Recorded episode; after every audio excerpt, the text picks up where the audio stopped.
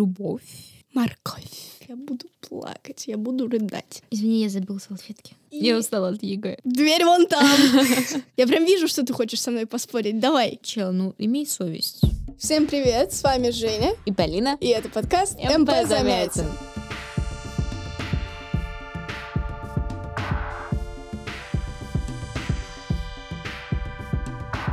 Мы готовимся к ЕГЭ по литературе. Я студентка первого курса журфака МГУ. А я в этом году заканчиваю 11 класс и собираюсь поступать на журфак. Сразу небольшой дисклеймер. Наш подкаст — это не полноценная подготовка к ЕГЭ по литературе. Мы просто помогаем вам. Поэтому, пожалуйста, читайте кодификатор, учите литературу в школе. Не надейтесь только на нас, но мы постараемся сделать вашу подготовку к ЕГЭ максимально приятной.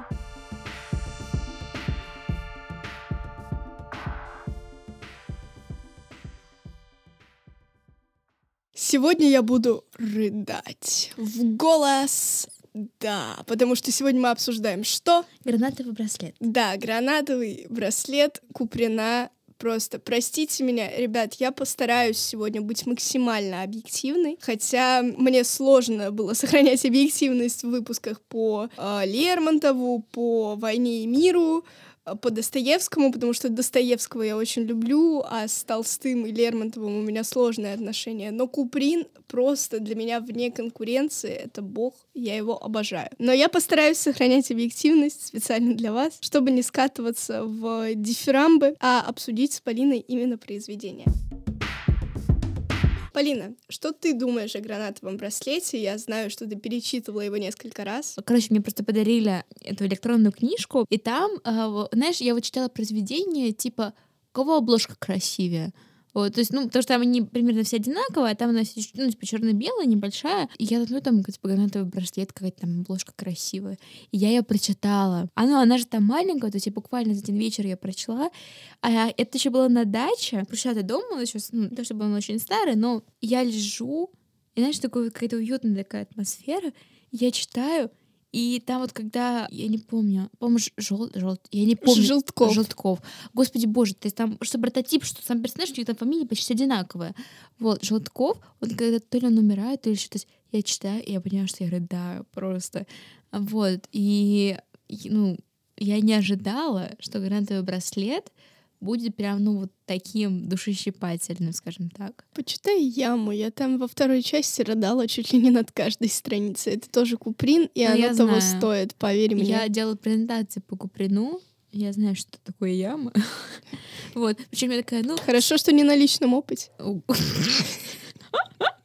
Простите, продолжаем. Вот, и я такая, ну, э, яму же запрещали к публикации.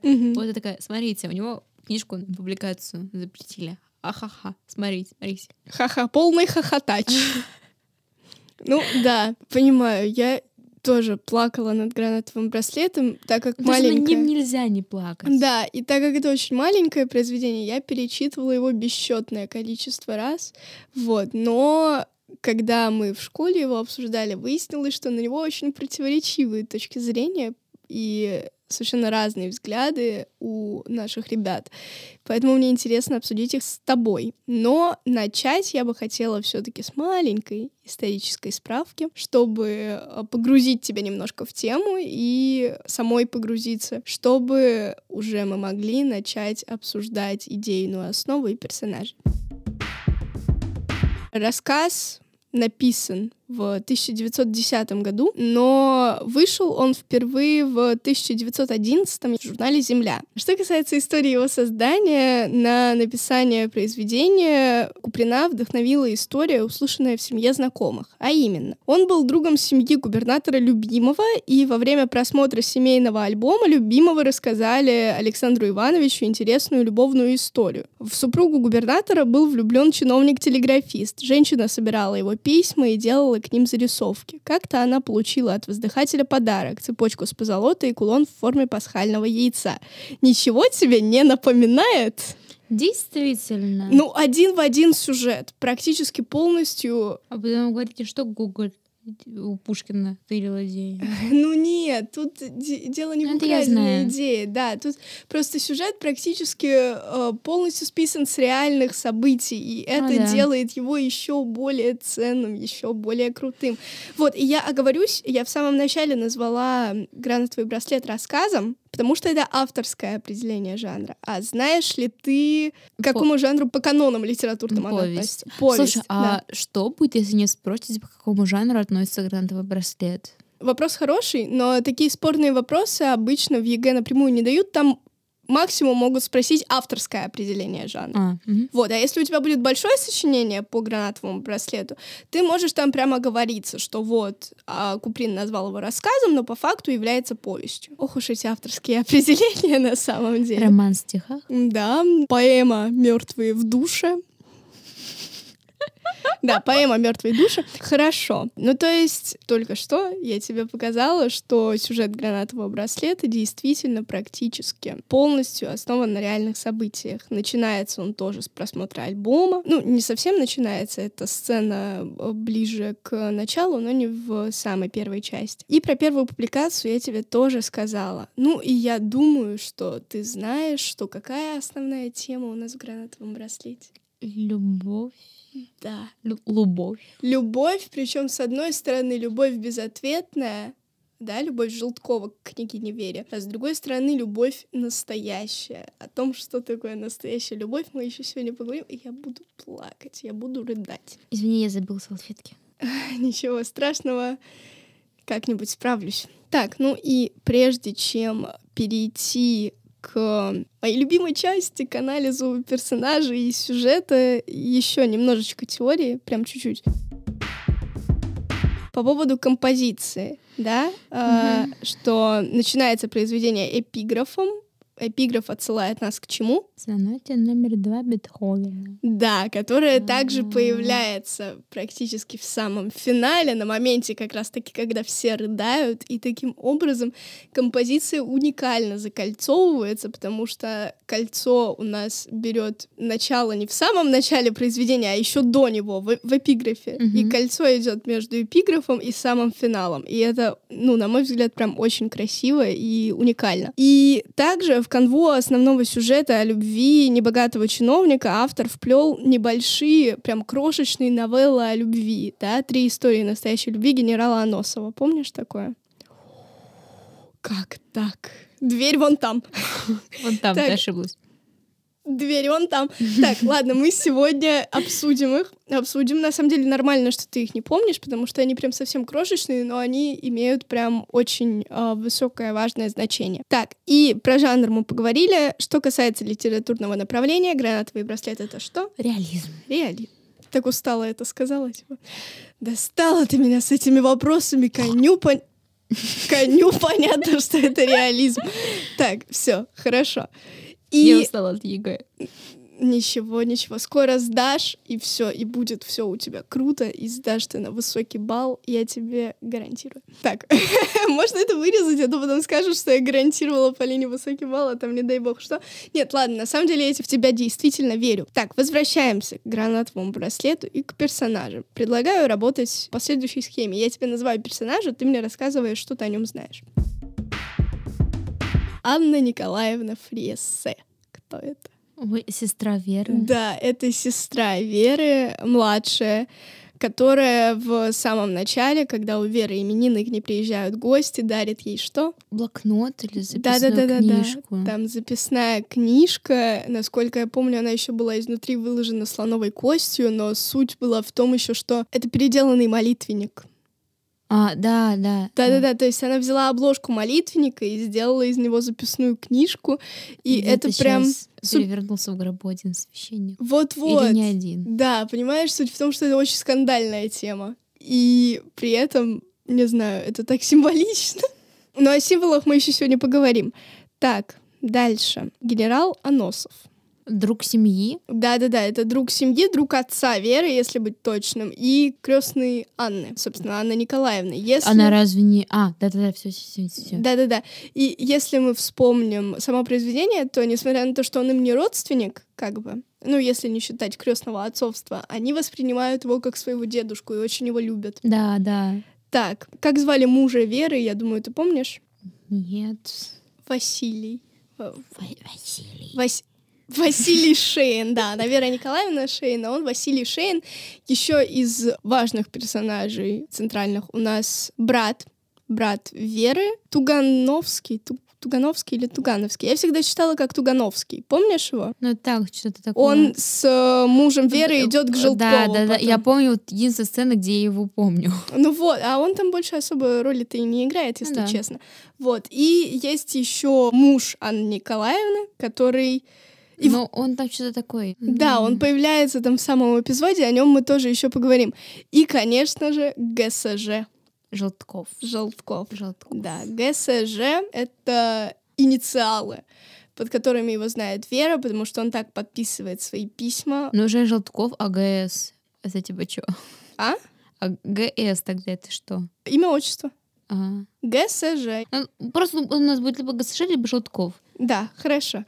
Вот. э, ГСЖ — это подпись, которую он оставлял в финале своих писем Вере, и она знала его под этими тремя буквами таинственными. А уже в самом финале, когда она в газетной заметке читает о его смерти, там он уже Желтков. Так, и о чем я хотела прям вот поговорить прямо сейчас, это немножко вернуться к Анне Николаевне Фриессе и к ее мужу. Помнишь ли ты, как описывал Куприн их отношения? Там это прям маленький кусочек, но он безумно Такое ощущение, что типа там как отец с дочкой, мне кажется. Ну, по-моему, он был старше, чем Он она. был намного старше ее, но отец с дочкой это больше про Аносова и про нее. А, Потому что, ну, они ну- его ну да, воспринимали как да. дедушку, но прям как родного. А вот отношения со своим мужем, там описывается его портрет совершенно ужасный, что он какой-то урод, хромой, э, зубы сгнившие. В общем, он прям жуткий. Но Куприн делает ударение и акцент на том, что Анна Николаевна обожала флиртовать со всеми подряд, подкатывала просто к абсолютно всем, кого видела, но никак... знаешь, подкатываю ко всем, что движется, а то, что не движется, я двигаю и подкатываю. Вот. Это Анна Николаевна, но она никогда не изменяла мужу. Никогда. И Куприн это подчеркивает. И не знаю, как тебе, когда я это прочитала, и в процессе перечитывания мне это казалось, с одной стороны, совершенно непонятным, а с другой стороны, максимально символичным. И я помню, когда мы в школе обсуждали это, и наша преподавательница тоже сделала акцент на том, что она никогда не изменяла мужу. И она задала нам вопрос, вот она настоящая любовь, или это не любовь, и она не изменяла ему по каким-то другим причинам. Вот как ты думаешь? Ну, я думаю, что а, с какой-то стороны они, насколько я помню, достаточно долго уже живут да, вместе. да, и у них дети. Вот, и поэтому, а, во-первых, она любит детей, а во-вторых, ну так или иначе, она, мне кажется, уже успела привязаться к мужу. Вот как бы ветрено она не казалась, для нее семья будет стоять на первом месте. Она, мне кажется, с одной стороны считала невозможным для себя изменить своей семье, ну, потому что ее муж также является ее семьей. А во-вторых, у нас же есть политика Татьяны, что, и, типа, господи, как это там была строчка-то, ё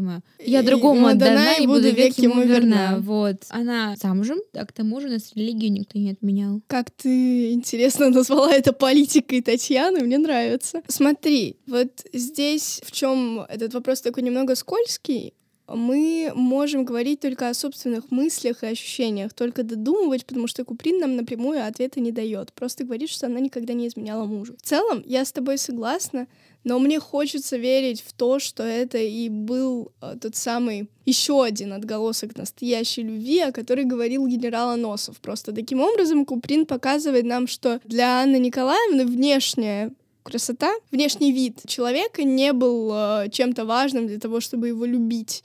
И вот то, что она флиртовала со всеми подряд, но при этом ему никогда не изменяла, тоже указывает на то, что вроде бы у них относительно свободные отношения, потому что она позволяет себе общение, да, общение подобного рода с э, другими людьми. Но при этом там же описывается, что он очень ее любил и тоже ей никогда не изменял. И она его любила, поэтому Боже, не блин. изменяла. Я сейчас сижу и думаю, у нас же, по-моему, какой-то я вот сейчас в упор не могу вспомнить где, тоже было такое, что жена изменяла мужу, ну, с другим человеком, и муж об этом знал, но он ничего не делал. Это здесь.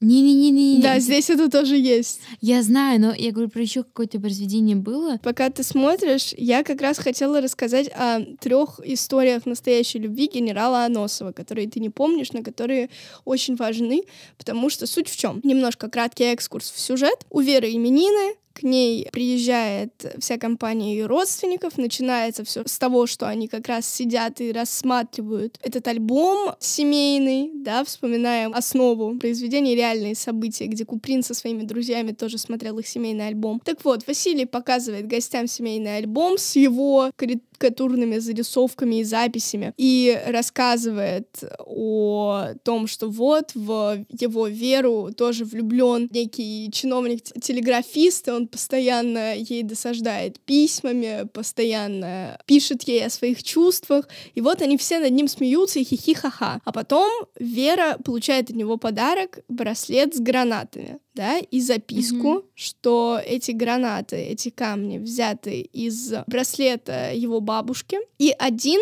зеленый гранат, они же все красные, а один там был зеленый, самый большой. И вот он это вообще их семейная реликвия, и он рассказывает, что этот зеленый гранат мужчин их рода уберегал от смерти, а женщин наделял даром предвидения. После этого подарка Вера уже идет к мужу и к брату и говорит о том, что дальше так продолжаться не может.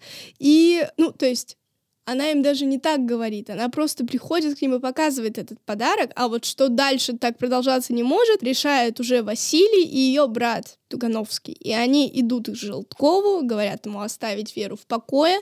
Желтков им отвечает, что единственный способ э, для него забыть Веру и оставить ее в покое — это умереть. Они не придают его словам значения. Потом э, Желтков просит поговорить с Верой, говорит с ней, она говорит ему, что вот действительно я хочу, чтобы вы оставили меня в покое, но при этом вот отличительная черта Веры в том, что она не как ее муж и брат, она очень мягкая, и она мягко ему отказывает, а на следующий день читает э, в газете заметку, что вот Желтков застрелился, и она приходит к нему домой, прощается с ним, да, он лежит уже на смертном одре, мертвый, и понимает, что мимо нее прошла та самая настоящая любовь, о которой говорил генерал Аносов. Я вспомнила, это Чехов о любви, вот. А, все. Поняла. Хорошо. Чехов о любви мы вспомнили. Я надеюсь, ты слушала все, что я говорила до этого, да? Пламенную тираду. Да. Почему история о настоящей любви генерала Аносова важны? Он их рассказывает ей как раз в ночь ее именин, когда они гуляют уже по территории их жилья. Насколько помню, там был то ли сад, то ли что-то подобное, то ли они вышли за территорию. В общем, они гуляют ночью, и он рассказывает ей об этих историях, мини-новеллах, да, включенных в композицию. На самом деле, истории как бы две, но я говорю, что три, потому что начинает он свою пламенную тираду о том, что такое настоящая любовь, с собственной истории, как у него был роман с болгарской девушкой, как она была вся такая покорная и вообще женский идеал, а потом что-то у них не срослось в очередной раз. Почему я говорю в очередной раз? Я думаю, ты помнишь, что Аносов, он тоже сам по себе несчастный человек глубоко. Что ну там да. у него было с э, женой его? Она помнишь? ушла с актером, по-моему, да. она бросила и ничего ему не сказала. Да, она сбежала от него с актером, и он совершенно несчастен в этом плане, но удивительно, что он сохранил веру в настоящую любовь. Просто он неоднократно рассказывая эти истории, говоря с Верой о настоящей любви, она же потом ему рассказывает про Желткова. Она говорит, что вот, Желтков — это та любовь, которая проходит просто мимо тебя, ты ее не замечаешь. Но так любить уже никто не умеет. Это любовь, о которой мечтают все женщины, на которую не способен ни один мужчина. Вот так он говорит.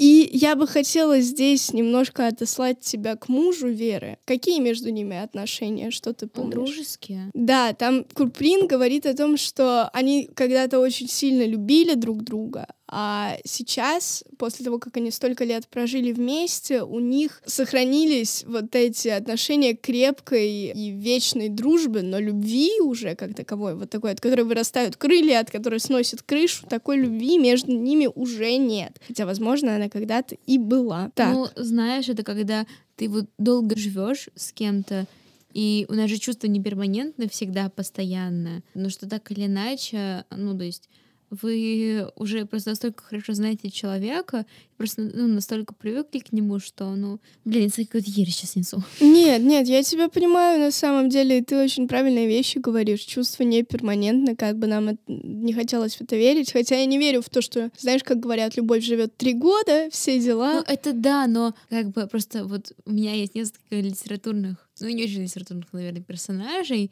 Мы комикс литературы считаем? Ну, давай сделаем вид, что считаем. Рассказывай. Вот. У меня, я рассказывала, наверное, про комиксы и литературу. У меня одноклассница на итоговом сочинении писала про майора Грома. Поэтому да, мы считаем ну, комиксы и литературу. Вот. Ну, то есть там люди, они встретились, когда им было лет по 14, не самых лучших обстоятельствах, они встретились в родительском доме. Но они прожили друг с другом, ну, всю свою жизнь после этого. И что вот они в 14 зажимались в подсобке, что вот они в 30 с гаком зажимаются в подсобке. Но при этом, мне кажется, что вот прям такая какая-то, ну, скажем так, горячая любовь, если так можно выразиться. Можно.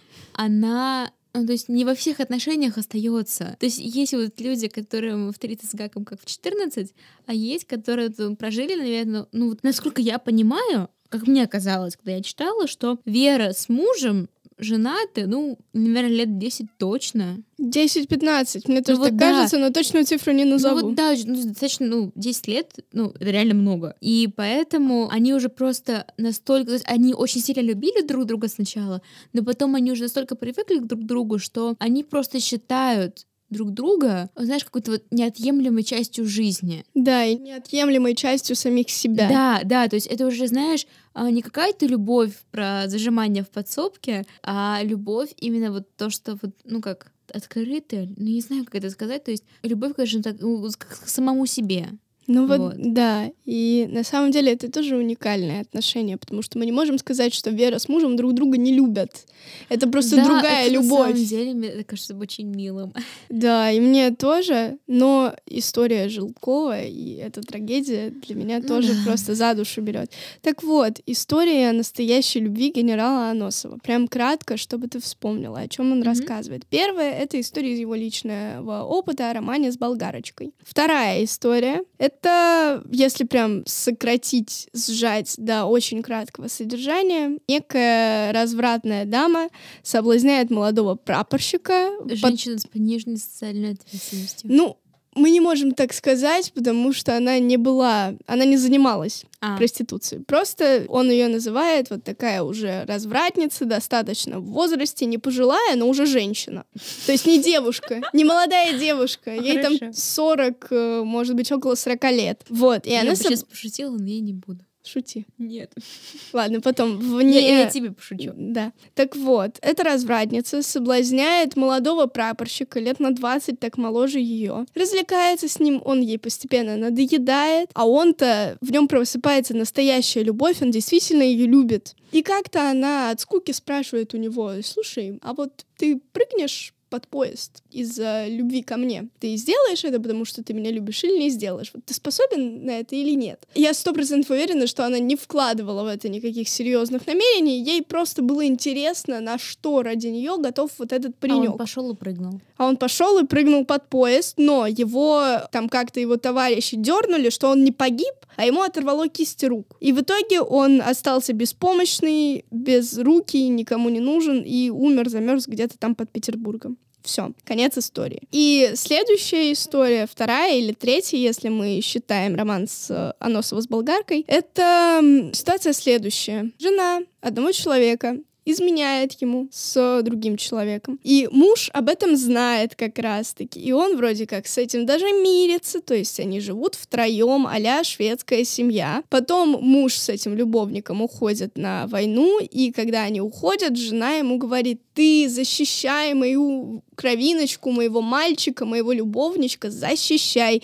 Отвечаешь за него головой.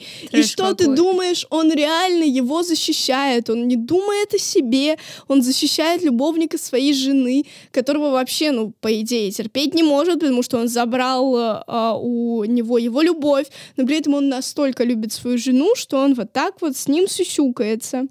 Это вот я как раз таки о любви, оно очень похоже, вот, потому что там тоже вот такая ситуация, что муж Луканович, он знает об изменах своей жены, он даже знает, с кем она ему изменяет, Вот, но при этом там что-то, насколько я помню, такая ситуация, что у дамы, ну, бед с башкой немножко, чуть-чуть. Вот. Ну, то есть не прям ну это, видимо, тоже беда с башкой. Да. Вот, но то есть и муж, он понимает, что... То есть он настолько ее любит, что готов простить это только для того, чтобы она была счастлива. Ну вот да, и здесь та же ситуация. Он защищает и опекает ее любовничка, потому что он безумно ее любит. А в итоге любовничек умирает от тифа. Ну и как бы тоже конец истории. И как бы мораль всех басен, которую озвучивает генерал Аносов, в том, что это история о настоящей любви, о которой мечтает каждая женщина, и на которую сейчас не способен ни один мужчина. Потом ему Вера рассказывает как раз о ситуации с Желтковым, и он говорит еще одну очень важную фразу, которую я несу с собой вот с тех пор, как я прочитала. Гранатовый браслет, у меня эта фраза всегда подспудно есть в подсознании, хотя, может быть, я не всегда могу с ней согласиться. Настоящая любовь — это всегда трагедия. Ну нет, ну я не согласна. Я, во-первых, не согласна, во-вторых, я не хочу с этим соглашаться никогда в жизни. Вот видишь, ты не согласна с этим, потому что ты не хочешь с этим соглашаться. Но оспорить это у нас, как бы мы ни старались, Но не нет, получится. Подожди, у нас же есть Дары Волхвов. Ну, Там же главные герои отдают важную часть для себя, чтобы сделать подарок другому. но это для них человеку, тоже ну. трагедия. Это, ну, то есть, это не трагедия, которая лишает кого-то жизни или такая переворачивающая мир. Ты, я понимаю, что э, ты так делаешь, это нормально, я тоже так делаю. Мы слово трагедия превышаем до космических масштабов. Не, я думала, что трагедия — это смерть одного из. Ну нет, нет, нет. Трагедия А, может ну, заключаться тогда в чем-то да. другом. Там тоже есть трагедия, потому что они прощаются с важной частью для себя, с тем, с чем они при других обстоятельствах никогда бы не попрощались, только ради любимого человека. Вот это тоже трагедия. Как бы трагедии, они могут быть и маленькими, да, как э, завещал Ас Пушкин. Трагедии могут быть и маленькими. У него же... Ты же читала маленькие трагедии? Ой. Ну, у нас же Моцарт и Сальери входят. Да. Читала. Вот. Поэтому трагедии, они могут быть и маленькими. И вот эту фразу о том, что настоящая любовь — это всегда трагедия, я пронесла через всю жизнь. Хотя у меня была одноклассница, которая сдавала со мной литературу, и она прям на уроке начала спорить со мной и с преподавательницей, типа «нет». Мы спросили, что нет? Она говорит «нет». Хорошо, мы поняли, что нет. Она говорит, это не настоящая любовь. Желтков не любил Веру и не любит. Это не любовь, это одержимость. Он Кстати, больной Да. у него шиза. Это не любовь, это... Там, помнишь, был момент в одном из его писем, где он описывает, что вот она была в каком-то театре, и он пошел туда за ней, и сидел там где-то рядом с ее ложей, а потом она выходила и обронила шарфик. И он, типа, я поднял вот этот шарфик, которого касались ваши пальцы, я до сих пор его храню, вот что-то из этой серии там было. И она привела это в аргумент, Ну, и кстати, такая... да. Я, я согласна. Дверь вон там. Вот. И она... Дверь вон там, мне кажется, это наш локальный мем теперь. Да. А, так вот, и она привела этот аргумент в подтверждение своей теории, своего взгляда, и сказала буквально следующее, типа, ну вот смотрите, если вы нашли какого-то человека, нашли его шарфик, на котором, э, типа, пот с его шеи, с его пальцев, вы будете его хранить и нюхать, и это будет настоящей любовью, это ж как бы шиза. Она топила за то, что это одержимость. И с ней многие согласились. Я не согласна, потому что я не считаю Желткова одержимым, я вижу в этом действительно настоящую любовь. И вот здесь мы плавно подходим к образу Желткова. И вот как ты думаешь, есть ли какой-то литературный тип, к которому Желткова можно отнести? Вот он кто? Маленький человек Да, а маленький человек с чем? Сейчас объясню вопрос. с большой любовью. Да, маленький человек с большой любовью. Мне нравится, что ты поняла меня с полуслова. Потому что если мы посмотрим... Слонёнка. Да. Так вот, если мы рассмотрим тип маленького человека и в целом маленьких людей в русской литературе, у них у всех к этому маленький человек есть приставка, да, либо но, либо с чем-то, с чем-то большим. Вот, например, у Акакия Акакиевича, который тоже маленький человек, это большая мечта маленького человека. Почему я говорю большая, хотя это спорно, можно и говорить, что это маленькая мечта. Он мечтал о шинели. Мечтать о материальном человеком нельзя, это не мечта, это цель, и именно поэтому это делает его маленьким человеком, замкнутым, с замкнутой жизнью, потому что все, к чему он стремится, это шинель. И с одной стороны, это маленькая мечта, а с другой стороны, для него с высоты его маленькости это просто огромная мечта, это мечта всей жизни. Да. А Желтков у нас это маленький человек с огромной большой любовью, которую он пронес с собой через всю жизнь. И вот это ГСЖ — это просто три роковые буквы. По крайней мере, лично для меня. Вот. Я тебе буду в страшных снах сниться. С этими буквами. На транспаранте.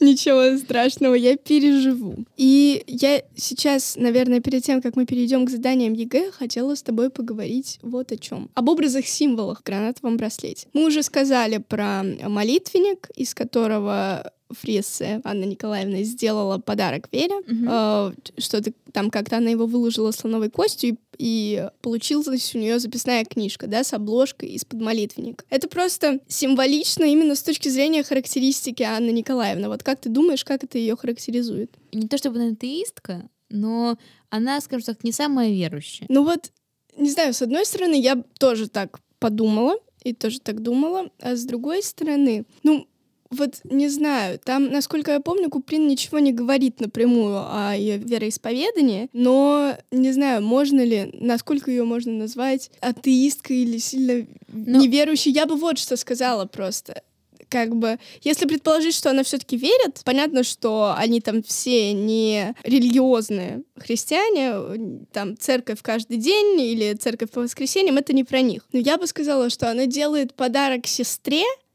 переступая, может быть, через какие-то грани. То есть здесь тоже, на мой взгляд, есть э, речь о любви, но о любви не между мужчиной и женщиной, а о любви к сестре, о любви к родному не человеку. Знаю, мне кажется, как-то ну, за уши. Может быть, возможно. Это мое субъективное мнение, возможно, оно притянуто за уши, я просто им поделилась. Я согласна с тем, что э, сестры безумно любят друг друга, но вот именно вот эта тема, что переступает через что-то. Просто она же как еще рассказывает, что ой, смотри, какой я тебе это сделала. Раньше это было вот э, Молитвенник. молитвенником, и Вера такая, о господи, ну типа, как круто. Вот. То есть, мне кажется, что для них молитвенник не был чем-то таким прям очень значимым. Может быть, а может быть вообще Анна решила так саботажничать, потому что мы в целом знаем ее как довольно эпатажного Возможно. персонажа. Поэтому Мне это очень спорно. нравилось описание сестер. Мне они тоже. типа не такие разные, но при этом они как очень похожи. Потому что я когда читала, я вот прям чувствовала, что у них повадки одни и те же. Угу. Ну, на то они и сестры. А мне, меня очень трогало их отношение к Аносову. О, это прям потому держу что, на ручку. Да, потому что вроде он им не родственник, просто друг семьи, они его воспринимают как дедушку. И они его даже, по-моему, если я не ошибаюсь, называют там дедушкой. Да, да. Хотя он им не родственник, и это так это чудесно. Вот, знаешь, как я опять-таки последний лист, что вот этот э, полу спившийся художник с первого этажа, он тоже относился к подругам как к своим детям. Mm, ну вот, это чудесно. Так, и мы подошли к самому главному образу всего произведения — гранатовый браслет. Вопрос может быть для тебя не очень ожидаемый. Почему гранатовый? Почему именно гранат? Символ любви. Да. Так, я поняла свою ошибку я в сценариях пишу ответы на свои ага. вопросы. Надо перестать так делать. Нет, на самом деле я их пишу, чтобы самой не забыть. А ты их читаешь, и ты теперь все знаешь. А эти, да, я умная. Нет, ну я думаю, что ты и до этого просто это знала. Гранат, ну, красный камень. Э, да, я просто в школе еще могла это забыть. А ты такая, хоба, и все помню. Ну вот, это действительно символ любви. Э, символ верности, символ преданности. И при том еще, на мой взгляд, очень важную роль играет записка, которую Вера получает с этим подарком, да, про то, что Желтков взял эти камни из э, браслета или из другого украшения, просто уже не помню из какого, его бабушки. То есть он фактически своими руками сделал этот браслет. А зеленый э, гранат, самый большой, это вообще их семейная реликвия. И это на мой взгляд, действительно характеризует Желткова как любящего, а не как одержимого. И вот это один из тех аргументов, которые я приводила, когда мы дискутировали на уроке. И еще. Не знаю, я все равно вот с этим мнением, что Желтков именно одержимый, я, наверное, даже больше согласна, чем ну, типа, и про его большую любовь. Ну вот ты можешь, это, ну, как бы ты можешь оставаться при своем мнении, это нормально, и на то это и литература, что к единому мнению там никто не пришел, но я продолжаю топить за то, что он действительно ее любил. И еще один мой аргумент — это самый финал, над которым как раз-таки все рыдают. Когда она читает его последнее письмо, это уже как а предсмертная записка, предсмертное э, послание ей, где он просит ее сыграть опять-таки сонату Бетховена, и там через каждую строчку, тем ближе к финалу, тем меньше промежуток между ними. Между фразой, она повторяется постоянно, «Да светится имя Твое», да, из молитвы. И я думаю, я не смею судить об этом напрямую, потому что я не знаю. Хотя если бы у меня была возможность, я бы говорила об этом с Куприным. На мой взгляд, эта фраза туда вклинивается как показатель того, что Желтков эту любовь возвышал до божественных масштабов. На то это и большая любовь маленького человека.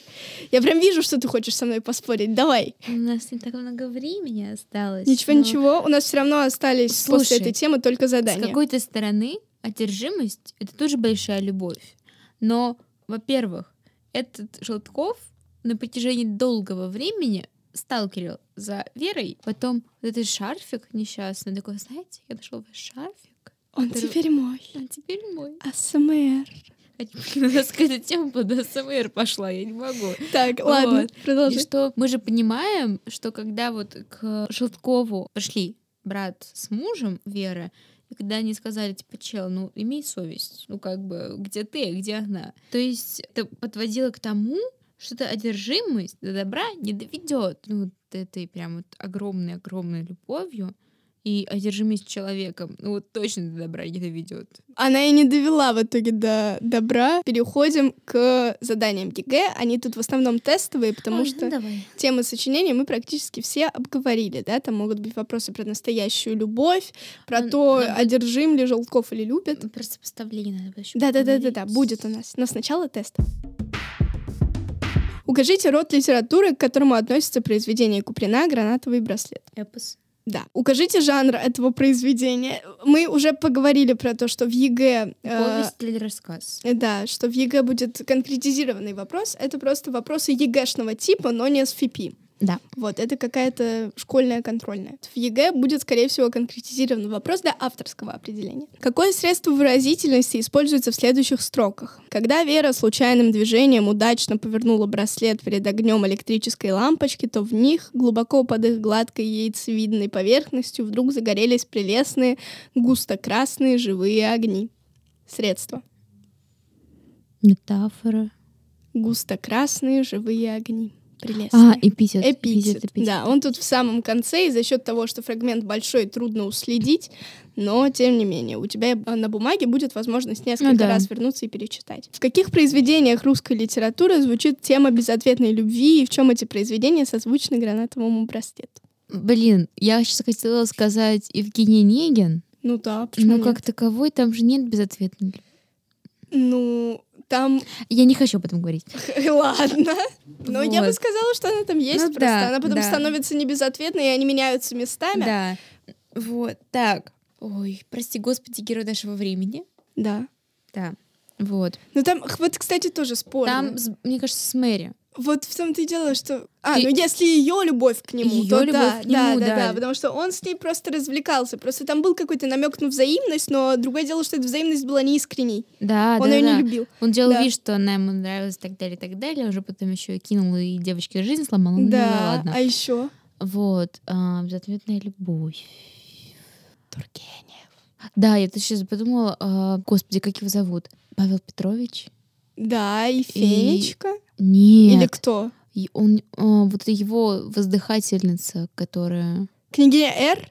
Возможно. Тогда он по ней воздыхал. Ну так. Да, а его воздыхательница, это знаешь, что, что она по нему воздыхала? Я к словам придираюсь, А, прости. а, ой, извини. Ну, короче, вот, да, дамочка, которую он там тоже неровно дышит. Княгиня Р. Княгиня Р. Ну, там похоже, вот можно сопоставлять, потому что они тоже в основном по переписке. Ну, они виделись, и сначала у них разгорелся роман, а потом они общались в основном по переписке, и там Ну тоже да. был подарок, кольцо со сфинксом.